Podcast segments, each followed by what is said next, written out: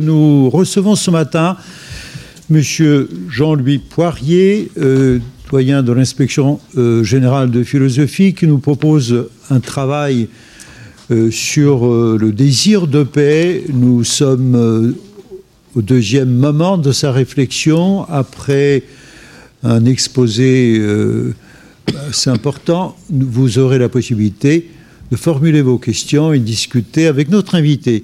Bienvenue aussi, évidemment, aux personnes qui sont connectées à notre cours en mode de simples spectateurs, des anonymes qui apprécient nos programmes en visioconférence.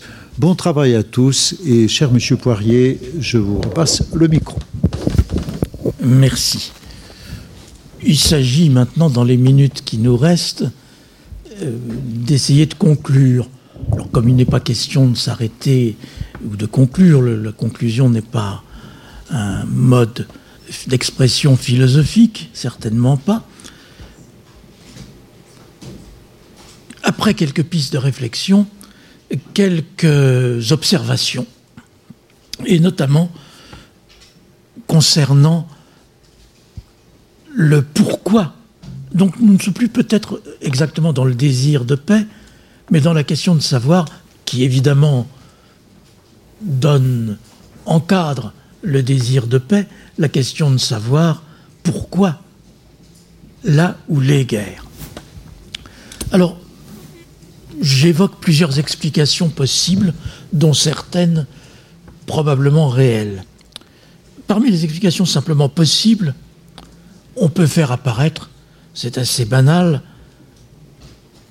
au fond de ce que nous avons exposé, ce que nous avons exposé, c'est ce que j'appellerais la balance, le choix, tranquillité, justice. Mis ensemble, c'est vraiment la paix, mais quand ils ne sont pas ensemble, est-ce qu'il faut préférer la tranquillité, image de la paix, ou y opposer la justice, où le sang coule, le combat pour la justice, mais qui a en vue, qui est le vrai visage du désir de paix. Puisque si on désire vraiment la vraie paix, on désire la justice. Et désirer la justice, comment dirais-je, c'est un engagement dans un monde d'injustice, c'est un combat. On peut faire apparaître donc au fond de cette euh, opposition, de cette balance, vous la connaissez sans doute un peu, ce que j'appellerais la dialectique de la conscience de soi. C'est-à-dire une certaine manière qu'aurait la conscience humaine de trouver son identité, de faire reconnaître son identité. Hein, ce qui caractérise c'est une analyse, vous avez reconnu évidemment la patte, si je puis employer cette expression un peu animale, d'un des plus grands philosophes, celle de Hegel, c'est la question de la conscience de soi. C'est-à-dire, on ne se sent vraiment quelqu'un que si on réussit à prouver, non pas qu'on accepte le verser le sang, mais qu'on accepte de verser son propre sang pour être reconnu comme étant quelqu'un, il faut montrer qu'on est au-dessus des fins finies de l'existence, au-dessus de la vie, qu'on sait s'élever à quelque chose d'idéal. Et nous en arrivons à dire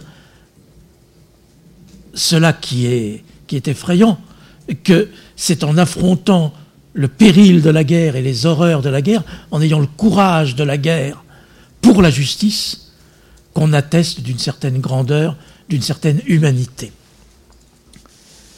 Simplement, si cette euh, dialectique de la conscience de soi peut rendre compte, sans trop de naïveté, de ce que nous avons décrit tout à l'heure comme l'illusion pacifiste, et il y a dans l'illusion pacifiste, si vous voulez, j'y reviens un instant, il y a ce que j'appelle, je dis que le, pacifisme est une illusion parce qu'il repose sur une méconnaissance de la nature humaine. L'idée du pacifisme, c'est que il ne faut pas se battre pour motif de fierté. Il faut accepter d'une certaine manière la honte pour éviter de faire couler le sang. C'est ça l'idée pacifiste.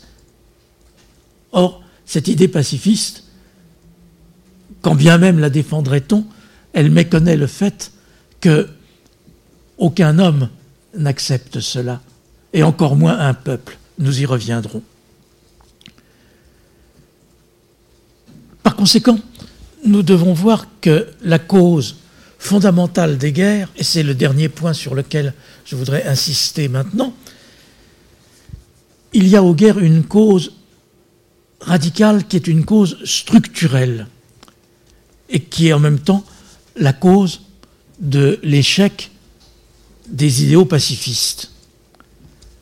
À savoir, peut-être vous êtes-vous déjà interrogé sur cette définition qui nous vient d'un philosophe qui connaissait bien ces textes lui aussi, mais ça ne vient pas de Saint Augustin.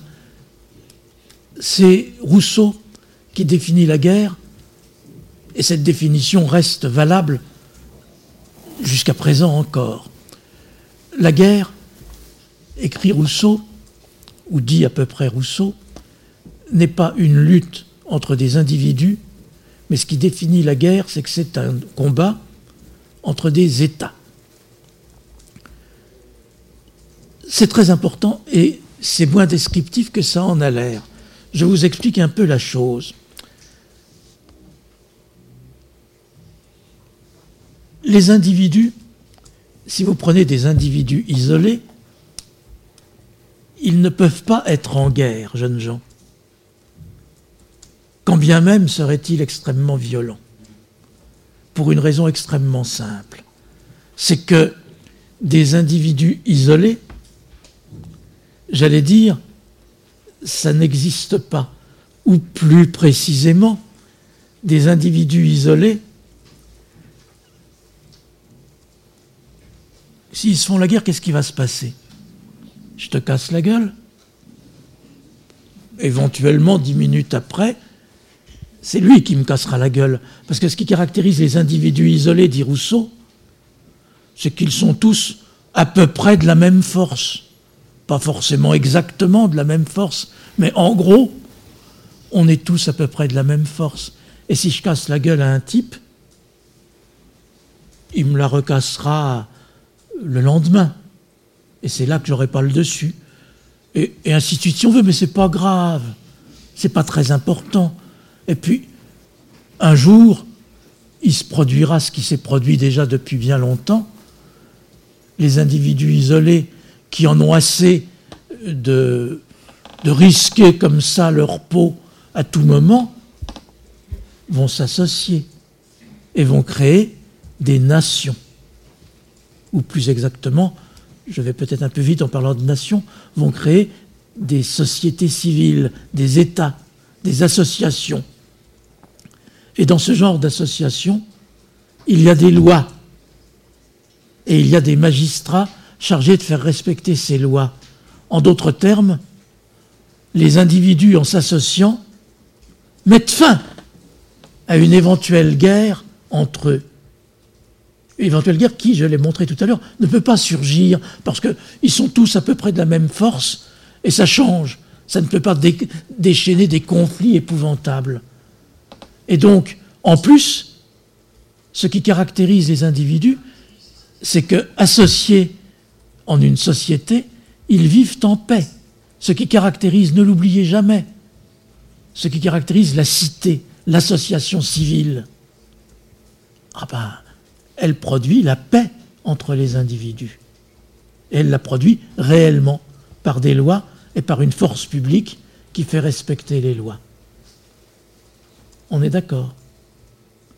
Mais maintenant, vous voyez que ce par quoi les individus cherchent et trouvent la paix civile et leur sécurité, et ce par quoi apparaît cette institution étonnante, qu'est l'État. Et ce qui caractérise les États, c'est qu'il y en a plusieurs. Et qu'ils sont entre eux comme les individus sans État. Il n'y a pas d'État des États. Et il n'y a pas des États des États. Et selon Rousseau, il ne peut pas y en avoir. Parce qu'un État, c'est beaucoup plus fort qu'un individu. Quand un État s'attaque à un autre État, ça fait mal. Parce qu'un État est très puissant. Comme dit Hegel, je vous rappelle et je vous explique rapidement cette phrase bien connue, Hegel dit l'État est ce qu'il y a de plus puissant sur la Terre.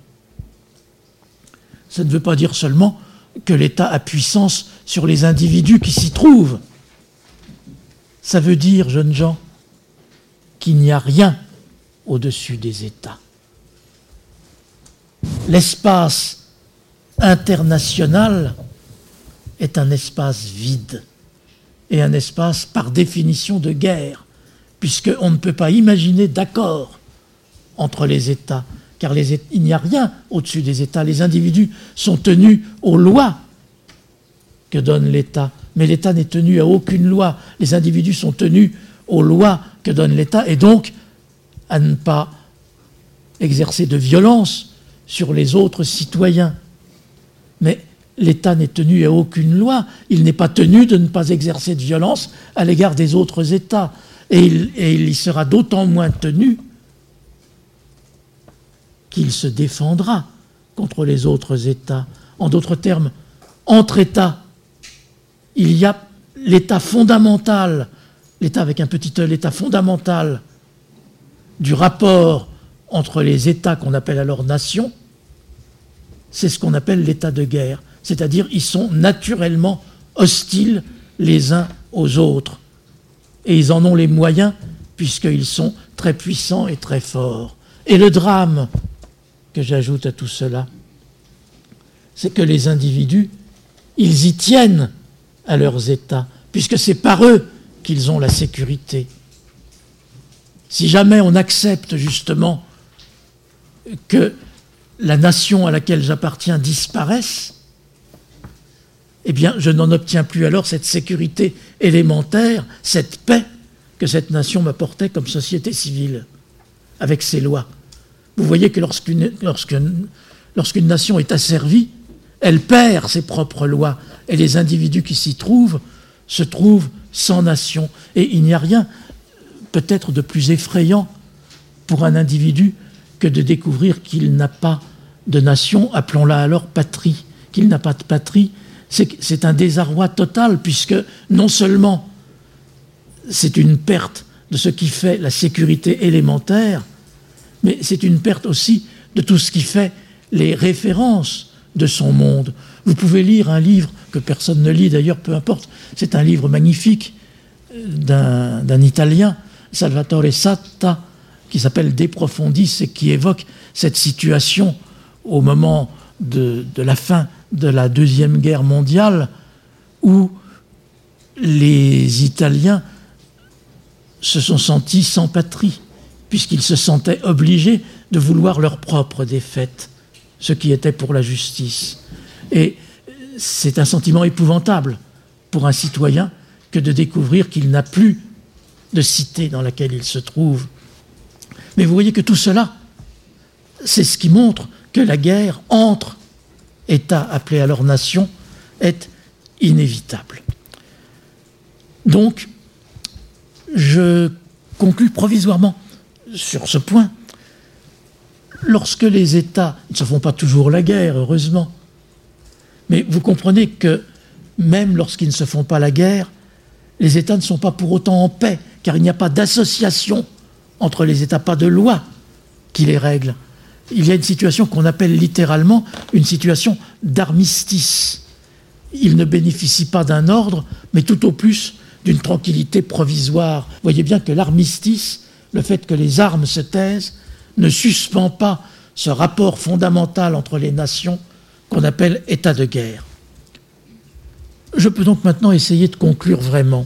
Ce sera dans les temps. Vous voyez qu'il faut poser la question du désir de paix à nouveau frais. nous nous sommes peut-être complètement égarés dans la réflexion qui nous a conduits. Je voudrais rappeler deux choses.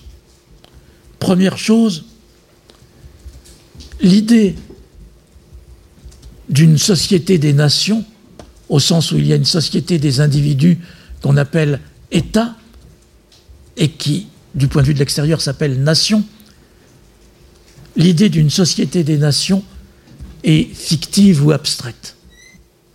Nous pouvons le vérifier par l'histoire, et surtout d'ailleurs par l'histoire cette première société des nations qui a surgi après la Première Guerre mondiale. C'était des ligues et des alliances, d'ailleurs hypocrites, entre États. Également, une idée dont je ne dis pas qu'elle n'a pas sa valeur, mais qui n'a pas de réalité concrète, c'est cette belle idée du cosmopolitisme. Vous voyez, dire que l'on est citoyen du monde. Alors vous pouvez toujours le dire, mais ce n'est pas vrai. Vous n'êtes pas citoyen du monde, vous êtes citoyen du pays qui vous a donné un passeport. Et il n'y a pas de pays qui soit le monde et qui puisse vous donner. Il n'y a pas de citoyenneté mondiale. Le cosmopolitisme, pour qu'il ait un sens, désigne une société idéale entre les hommes et renvoie non pas à quelque chose de politique, mais à quelque chose dont on peut juger que c'est plus profond, à quelque chose d'humanitaire. C'est l'humanité, peut-être. On peut admettre que par rapport aux étrangers, que par rapport aux autres nations, il y a des liens d'humanité tenant à la nature même de l'espèce humaine. Mais vous voyez que ces liens, ils ont quelque chose, je ne dirais certainement pas de fictif, mais ils ont quelque chose de parfaitement idéal qui ne se réalise que dans les à côté que peuvent laisser précisément les rapports guerriers. Et dans le prolongement de cela, dans le prolongement de cette idée d'une paix suprême, bon, il faut que vous compreniez, c'est ce qu'enseigne par exemple, si vous lisez en entier les chapitres de Saint Augustin auxquels j'ai fait allusion, mais vous pouvez lire aussi Tolstoï, qui était un grand pacifiste. Ce n'était pas pour autant un naïf. C'est-à-dire ce que nous découvrons, je le dis en deux mots, c'est que la seule paix désirable est la paix du royaume des cieux, n'est pas une paix qu'on puisse imaginer sur la terre. Si vous le permettez, le deuxième point consistera à revenir sur la terre. En quel sens peut-on encore désirer la paix ou œuvrer pour la paix? Je dégagerai plusieurs aspects de la réalité. D'abord, un point très important. Il n'y a assurément pas de société des nations. Il n'y a pas d'État des États. Et c'est pour ça que le rapport des nations entre elles est ce qu'on appelle état de guerre. Mais ces rapports peuvent prendre des formes parfois étonnantes, comme on l'a vu en notre siècle. Je reviens un tout petit peu en arrière. Si vous considérez un philosophe dont vous avez peut-être entendu parler, Thomas Hobbes, il explique que la formation de la société civile, de la société entre les individus, consiste à mettre fin à l'état de guerre entre les individus et donc à, pacifier la société civile en instituant une force reconnue par chaque citoyen et plus forte que tous les citoyens. La théorie de Hobbes, c'est que la paix civile s'obtient par l'existence d'un pouvoir despotique qui impose la paix à tous les citoyens. Eh bien, il peut se faire, et je ne suis pas sûr que l'on n'ait pas assisté à cela au XXe siècle, qu'en certaines circonstances, des forces de ce genre apparaissent. Il n'est pas impossible, par exemple, que la période de paix toute relative, toute relative, que l'humanité a connue après la Seconde Guerre mondiale, soit due au fait que s'affrontaient, j'emploie l'imparfait parce que c'est fini, que s'affrontaient deux blocs disposant d'une arme pratiquement absolue. L'équilibre de la terreur produit la paix. En tout cas, une paix effective. Paix effective très relative, puisque la guerre froide, pour l'appeler par son nom, qui est le grand artisan de paix du XXe siècle, la guerre froide a néanmoins produit des conflits limités, a multiplié ce qu'on a appelé les guerres limitées. C'est-à-dire on pouvait se faire la guerre, mais pas jusqu'au point où la grande puissance au-dessus, armée de l'arme absolue, va intervenir. Hein, tous ces conflits étaient limités par l'existence de ces deux blocs. La fin de ces deux blocs a permis à tous ces conflits d'éclater, d'exploser. Le monde n'a jamais été aussi dangereux qu'aujourd'hui, précisément parce que la guerre froide est terminée. L'autre élément sur lequel je veux insister, c'est, car il n'est pas négligeable, c'est le travail concret de ce que j'appellerais la diplomatie, les rapports entre États. Il n'y a pas de loi qui s'impose aux États, mais il y a entre la plupart des États des relations qu'on appelle diplomatiques, qui sont en fait des relations d'affrontement et de communication. Et cela, bien sûr, peut produire une paix qui n'est certainement pas la tranquillité dans l'ordre, mais qui est une tranquillité relative et une paix de compromis, une paix résultant de traités, paix qui reste partielle et fragile, mais qui existe et présente un certain ordre. Il y a aussi une troisième voie, et là ce sera vraiment ma conclusion, dont je ne crois pas qu'elle soit, qu'elle nous conduise très loin, c'est la voie du commerce et des échanges. Le commerce et les échanges culturels. Assurément, on peut s'imaginer que les échanges et que les rencontres, faire se communiquer les peuples, les faire se comprendre, apprendre les langues étrangères, sans doute, c'est une certaine base à la paix. Mais si nous avons bien réfléchi jusqu'à présent, le problème de la guerre entre les nations, ce n'est pas le problème de l'incompréhension entre les peuples. C'est le problème qu'ils ont peur les uns des autres. Et ça, ça n'a rien à voir. Et par conséquent, produire trop de compréhension, dirais-je, entre les peuples, c'est aboutir à un style d'échange dont je me permettrai de juger qu'il a des aspects effrayants dans la mesure où il correspond à une massification des choses et où, comment dirais-je, et où s'opère en fait dans l'échange entre les peuples, dans les rencontres, dans le commerce, non pas une, comment dirais-je, non pas une véritable compréhension, mais en fait c'est une destruction de la culture et des vrais rapports interhumains. C'est-à-dire, il y a un oubli dans ce genre d'échange de l'identité des nations. Et l'identité des nations, c'est quelque chose à quoi, quand on n'a plus rien, il faut rester attaché. L'identité des nations, c'est la vraie culture. L'identité des nations, c'est Dante ou Shakespeare, ce n'est pas Coca-Cola. Merci beaucoup, Monsieur Poirier.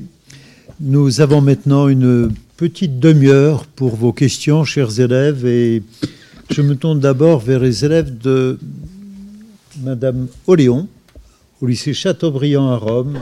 Bonjour, je suis une élève de TES à lycée Chateaubriand et je me demandais si pour l'application du droit international, il ne faudrait-il donc pas lutter contre le sentiment d'impérialisme vous avez dit avant que la dialectique de la conscience de soi consiste en faire reconnaître son identité. Cela a lieu que si l'on accepte de verser son propre sang.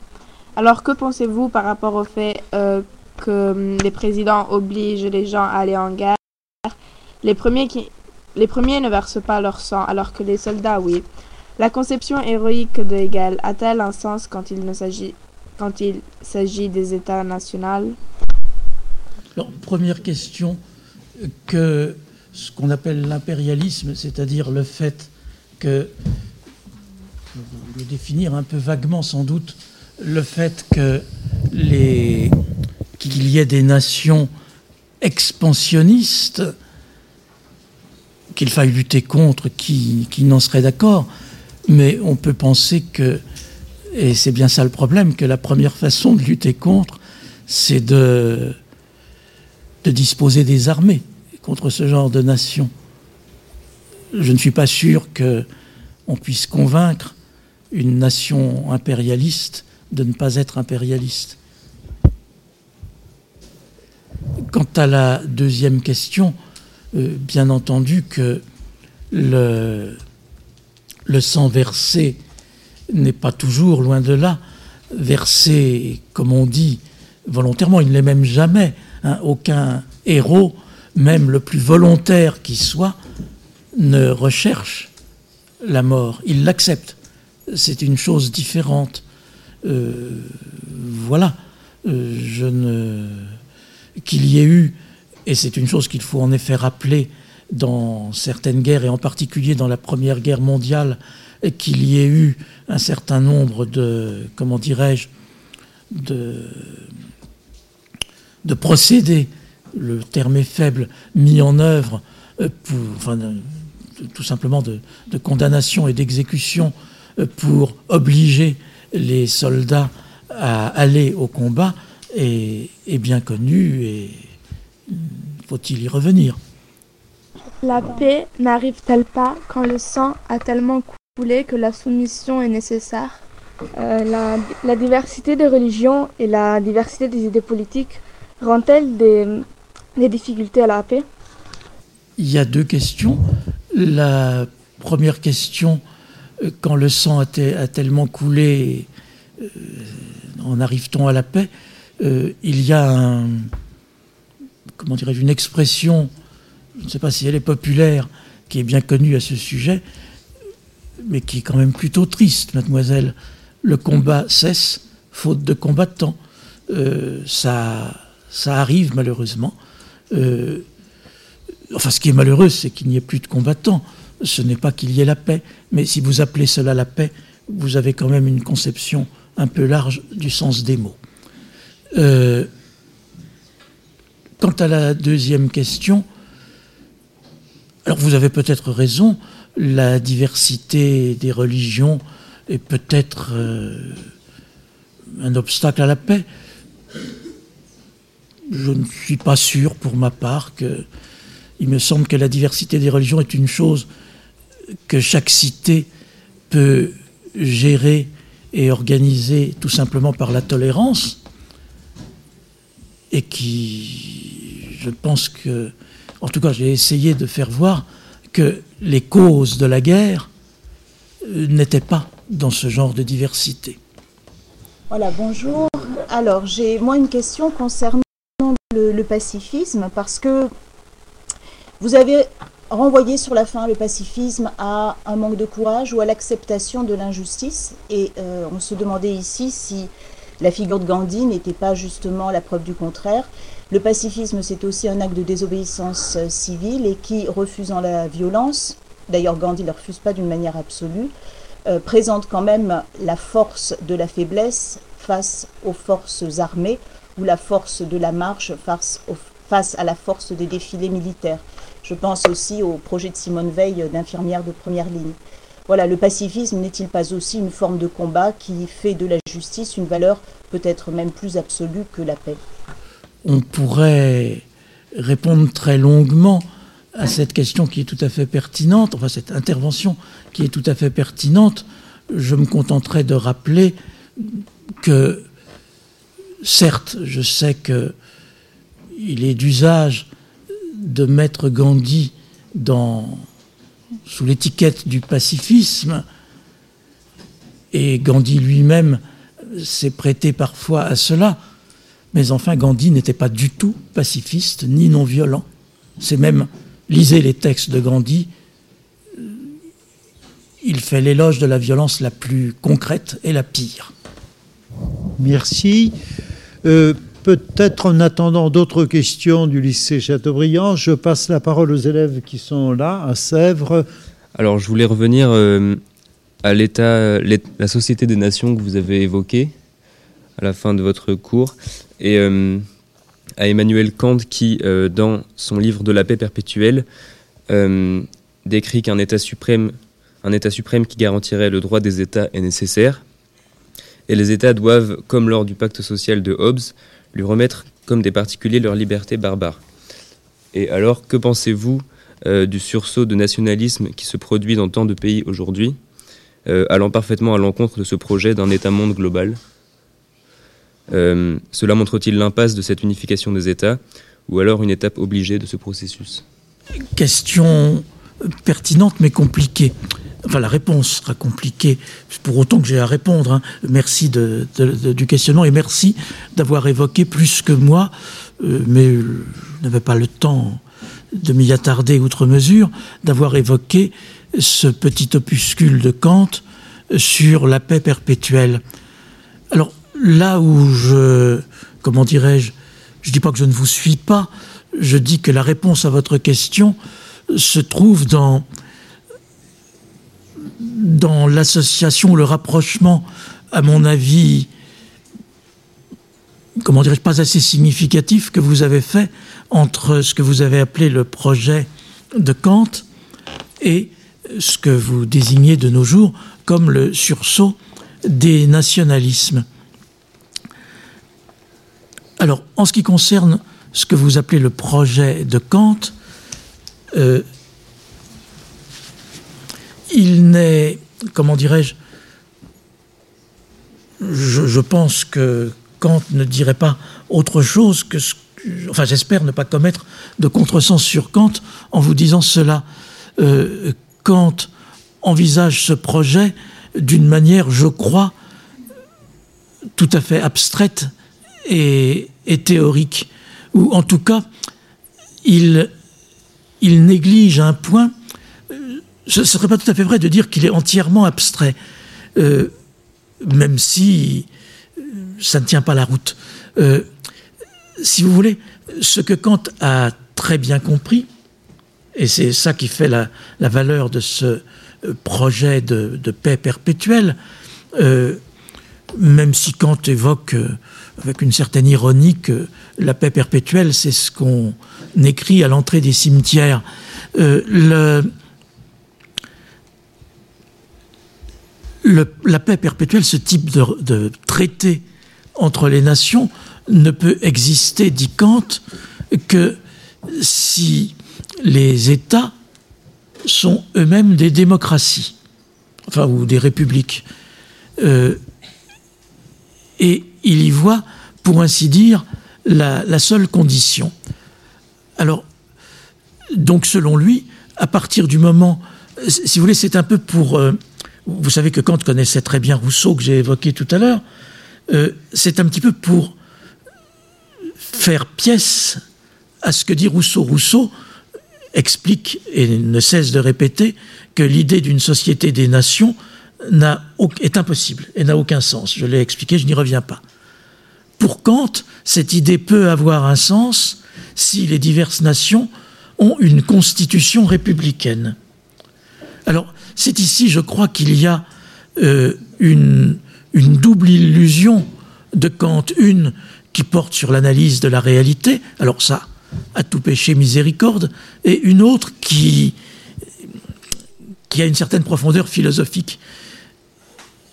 L'analyse de la réalité qui, sur laquelle repose, s'appuie Kant, c'est de croire que l'ensemble des nations évolue, c'est cette croyance au progrès du droit à l'intérieur de chaque nation. Il se figure que plus ça va, plus les nations seront républicaines, euh, qu'on reconnaîtra donc le droit des citoyens et qu'il y aura des États euh, des constitutionnels, c'est-à-dire quand il y a une constitution dans un pays, l'idée de Kant, c'est que justement les, guerres qui opposaient surtout des dirigeants ayant un pouvoir plus ou moins absolu devrait disparaître.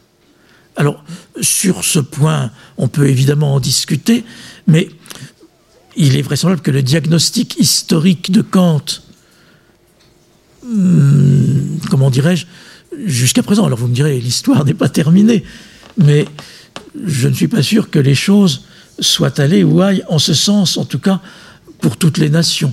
Et il en suffit de quelques-unes. Bref.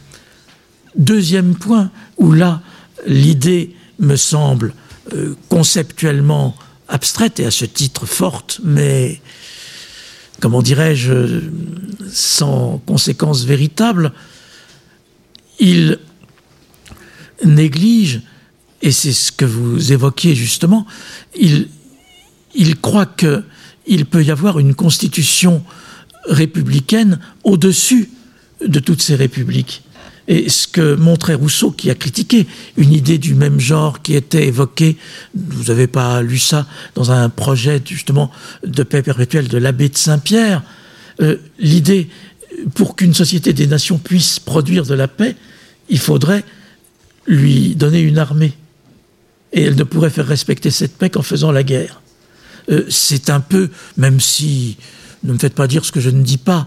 Hein, euh, L'ONU n'est pas ce genre de société, mais l'ONU dispose, dans les limites que l'on sait, dispose d'une force armée. Sinon, elle serait encore moins que ce qu'elle est.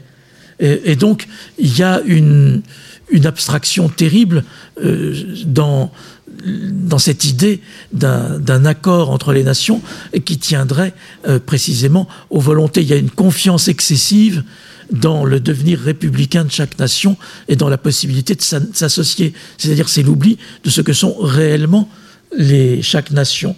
Ce qui conduit à votre autre question concernant, je crois, le, le développement des nationalismes.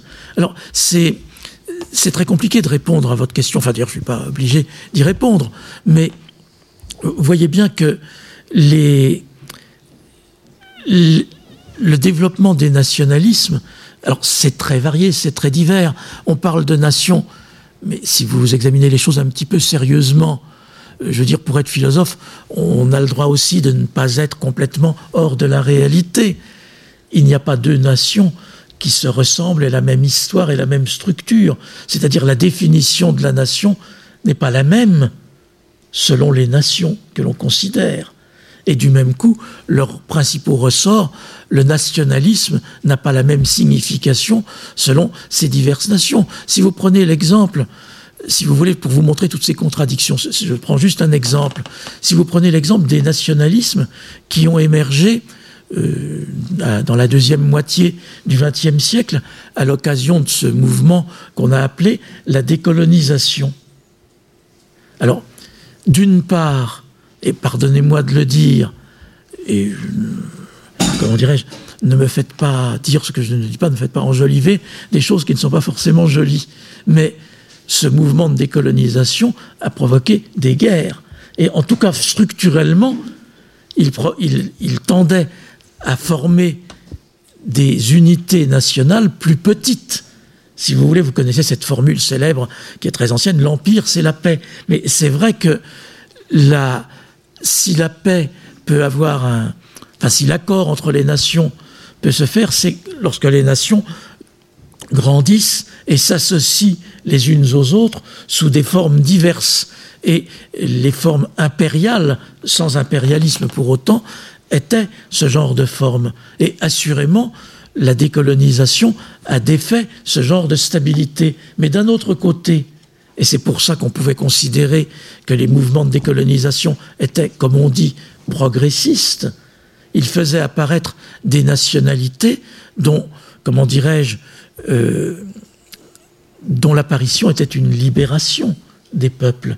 Ils faisaient apparaître des nationalités. Enfin, je veux dire, on, dit, il est d'usage, comme dirait Flaubert dans un dictionnaire des idées reçues, de dire du mal du nationalisme. Alors, je ne conteste pas que dans certains cas, bien entendu, mais faites attention à ce que vous dites et faites attention dans quel cas vous le dites. Dans la plupart des cas, la nation est ce à travers quoi des peuples trouvent leur liberté. Et je ne suis pas sûr, pour ma part, qu'il faille s'opposer à la liberté des peuples. Et, mais évidemment, ça entraîne une instabilité du monde et, des conflits. Mais je ne suis pas sûr qu'on puisse, de façon qui se prétendrait peut-être à tort qu'ancienne, oublier les réalités nationales. Kant, c'est un homme du XVIIIe siècle, il, voit les choses assez juridiquement.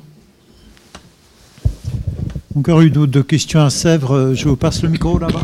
Donc, euh, je voudrais revenir sur la notion d'homme de bonne volonté que vous avez abordée dans la première partie de votre réflexion, sur laquelle j'ai donc euh, deux questions. Euh, d'abord, si l'on considère qu'il peut exister des hommes de bonne volonté, apprend-on à le devenir ou sommes-nous naturellement conditionnés à l'être? Et en poursuivant dans, cette idée, peut-on universaliser l'homme de bonne volonté? J'essaye de répondre. Euh, la réponse est d'autant plus facile qu'elle est contenue dans votre question, mais je vous remercie de me donner l'occasion, et ce sera peut-être, je ne sais pas, la, conclusion, euh, en tout cas j'aimerais bien que l'on conclue sur cette notion qui me paraît être très importante. Donc je me permets de, récapituler les choses pour que vous n'ayez pas le sentiment de repartir les mains entièrement vides. Ce que je voudrais que nous ayons compris au terme d'une analyse, un peu au sens freudien, d'une analyse visant à nous réapproprier le désir de paix. Hein, il faut que nous ayons compris que ce désir était un désir difficile. Parce que la guerre, qui a bien sûr un certain nombre de causes qu'il n'est pas question un seul instant d'approuver, mais qui a aussi malheureusement des causes qui ne dépendent pas de la volonté, mais que nous sommes obligés de reconnaître, nous, nous refuserons de contester la valeur d'un combat pour la liberté. Je pense que nous ne pouvons pas légitimement faire une chose pareille. Et par là, cela ne veut pas dire que nous ne désirions pas la paix, bien au contraire, mais qu'il n'y a pas de paix sans justice. La notion d'homme de bonne volonté, elle est très intéressante parce qu'elle nous renvoie au caractère double du désir de paix. Bon, d'un côté, il y a le désir de paix fallacieux que tout le monde a à la bouche. Il y a aussi les hommes de bonne volonté. On va essayer de préciser. Mais il y a en marge de tout cela, et ça ne relève pas du désir de paix, mais de la pratique de la paix, ce que j'ai évoqué tout à l'heure, et je crois beaucoup. Je crois que dans ce monde dont vous n'auriez pas raison de dire qu'il est désespérant. Désespéré d'une illusion, ce n'est pas très grave. C'est resituer cette illusion dans l'idéal et c'est lui donner valeur. En revanche, il y a de la réalité. Et je crois que ce qui est réel dans le monde où nous vivons, c'est une certaine pratique de la paix, celle que j'ai évoquée à la fin en parlant de la diplomatie. Les diplomates, les vrais diplomates, font dans les rapports entre États un travail absolument remarquable. De même, réfléchissez ne serait-ce qu'un instant et concrètement à ce qui se passe lorsque des peuples en guerre font, ça arrive, font, comme on dit, la paix. C'est pas simplement des, des comment dirais-je, des images. Il y a un travail extrêmement complexe, extrêmement dur, extrêmement opiniâtre et admirable des diplomates de part et d'autre. Il y a des négociations et il faut savoir redonner sa valeur à la notion de négociation et de compromis. Et, dans un, et un compromis n'est pas nécessairement déshonorant, n'est pas un abandon de la justice. C'est quelque chose qui peut diriger, et j'y arrive, vers l'homme de bonne volonté. Car l'homme de bonne volonté, c'est celui qui désire la paix pour de justes raisons, pas seulement pour son propre avantage, pas seulement pour l'avantage même de la nation dans laquelle il vit et à laquelle il doit l'existence civile. L'homme de bonne volonté, c'est celui par conséquent qui a su ordonner son désir à quelque chose d'universel. Alors ce que je vous répondrai, c'est que ça n'a pas besoin d'exister, c'est un modèle. C'est un idéal auquel on peut vouloir se ranger. Et c'est ce qui est présenté un peu. Vous pouvez lire cet admirable ouvrage qui s'appelle Les hommes de bonne volonté, euh, que Jules Romain avait écrit à l'issue euh, des grands conflits mondiaux. Euh, ce qu'il veut montrer, alors ça rentre dans une théorie que vous n'êtes pas obligé de prendre en compte et qu'on appelle l'unanimisme. Mais l'homme de bonne volonté, c'est celui qui pense, et pas seulement pour les conflits entre les nations, mais pour tous les conflits entre les hommes, c'est celui qui pense, et comment lui donner tort? Qu'entre des hommes, il y a toujours moyen de s'entendre. C'est pas forcément facile, mais la notion d'homme de bonne volonté nous fait admettre cette exigence. Merci beaucoup, Monsieur Poirier. Je suis désolé de ne pas pouvoir prendre toutes les questions. Merci également aux élèves du lycée Chateaubriand qui attendaient encore avec une série de questions. On les applaudit ici à Sèvres. Merci euh, à tous et très bonne euh, journée. Bienvenue à nos prochaines séances. Euh, jeudi matin, la semaine prochaine, notre séance aura lieu plutôt l'après-midi, exceptionnellement.